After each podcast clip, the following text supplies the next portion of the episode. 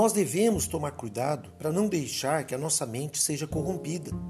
A nossa mente, ela pode ser corrompida por aquilo que a gente ouve, por aquilo que a gente vê, por aquilo que nos influencia.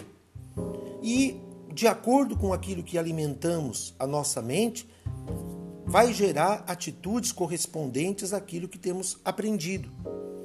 Então, a palavra de Deus nos orienta a renovar a nossa mente com as coisas que são boas, com as coisas que edificam, proteger a nossa mente.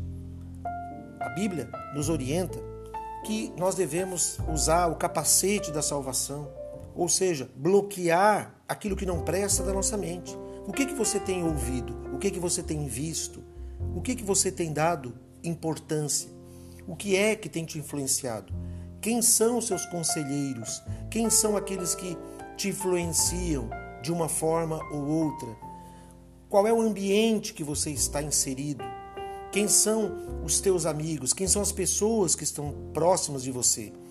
Cuide da sua mente, não deixe que a sua mente seja corrompida com a mentira, com o engano, com aquilo que não edifica, com o que não presta, com os maus pensamentos, com o negativismo, com pensamentos de impossibilidade, com pensamentos de derrota, com pensamentos de miséria, com pensamentos de incapacidade. Não, você deve se encher com o Espírito de Deus. Você deve se encher com a palavra viva de Deus, com a palavra que nos motiva, que nos eleva a reconhecer as nossas falhas, sim, nos nós dependermos de Deus e viver pela fé. O apóstolo Paulo, ele escreveu em sua segunda carta aos Coríntios, no capítulo 11, no versículo 3, o seguinte: Mas receio que, assim como a serpente enganou a Eva com a sua astúcia, assim também seja corrompida a vossa mente e se aparte da simplicidade e pureza devidas a Cristo. Veja que a, a igreja de Corinto estava passando por vários tipos de problema. Às vezes as pessoas querem complicar coisas que não devem complicar. O Evangelho são as boas novas, são as boas notícias, as, as boas novas da salvação, da graça, da fé, do amor. E então as pessoas querem criar regras, tradições, querem complicar, querem complicar o caminho daqueles que querem se achegar a Deus através da fé no Senhor Jesus.